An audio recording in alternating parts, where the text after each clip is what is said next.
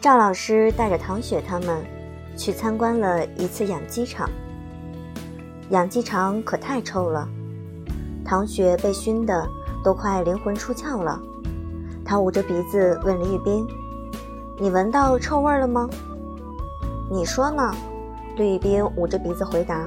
“我们走吧，我不想待在这了。”“不行，老师让捡鸡蛋，每个人捡五个。”“哦，那你帮我捡。”唐雪把自己的小篮子。塞到李宇冰手里，李宇冰翻了个白眼，他翻白眼都成习惯了。捡完鸡蛋，张老师带他们去参观了孵化室。在这里，唐雪第一次围观了小鸡破壳的全过程。小鸡在里面一下下地啄破蛋壳，然后艰难却成功地钻出来，跌跌撞撞地走路。真是太太太太可爱了。唐雪不知道怎么描述自己此刻的心情。她回去跟爸爸说：“虽然快被熏死了，但是看到小鸡从蛋壳里钻出来的那一刻，她觉得好快乐，一点也不后悔。”巴拉巴拉。唐校长教了他一个成语，叫“不虚此行”，大致解释了一下意思。唐雪一脸醍醐灌顶的样子，小鸡啄米般狂点头。就是这样，女儿乖的时候，真是要多可爱有多可爱。唐校长一开心，摸着她的小脑瓜，又给她讲了鸡蛋孵化的原理。这下惹了麻烦。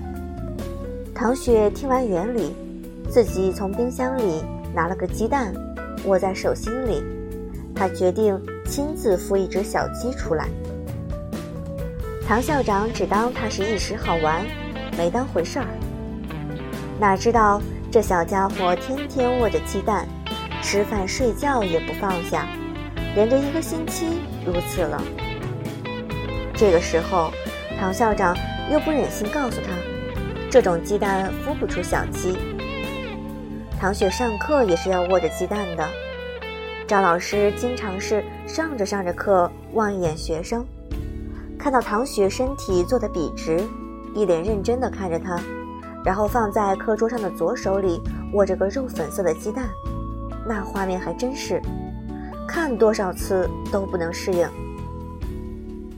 最不适应的人是吕宇斌，鸡蛋里还没蹦出小鸡呢，唐雪就已经把它认定为自己的宝宝，以妈妈自居。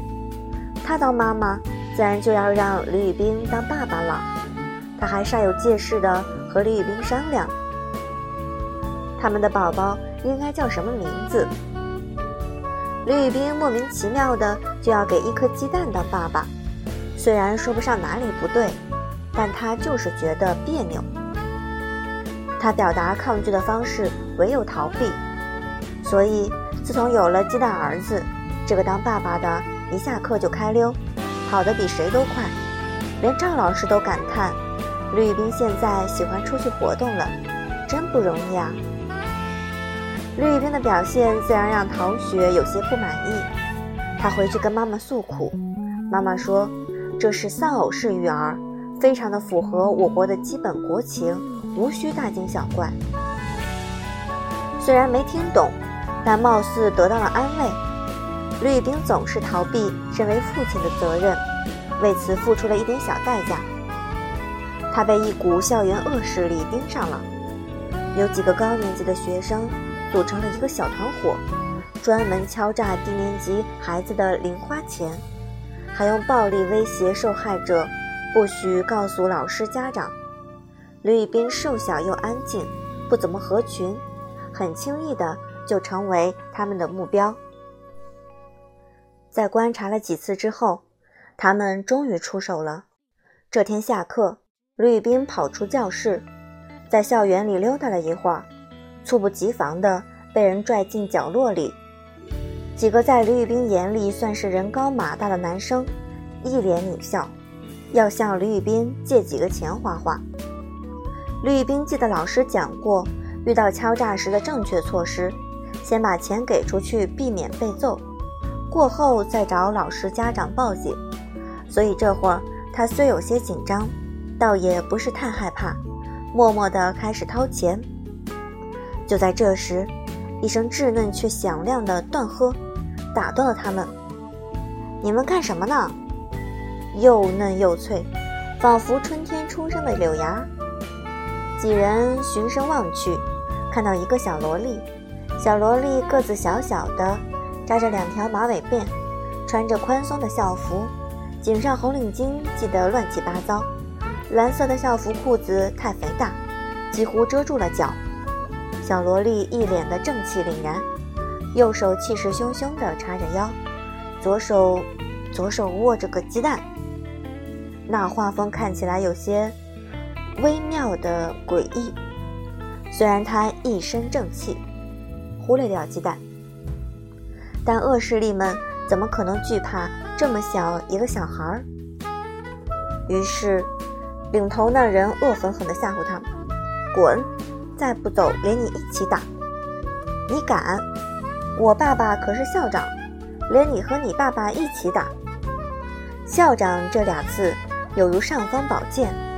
那几个人立刻怂了，几乎没犹豫的就放了李宇斌。走之前还不忘警告他们，不许告状。李宇斌靠在墙上，看着唐雪朝他走来，他握着鸡蛋，走路一蹦一蹦的，志得意满的样子，看样子心情相当的好。两个马尾辫就随着他的动作摇摆，使他看起来像个小兔子。有一瞬间。李宇斌觉得这人似乎没那么讨厌了。唐雪走到他跟前，喊他：“蛋蛋他爸。”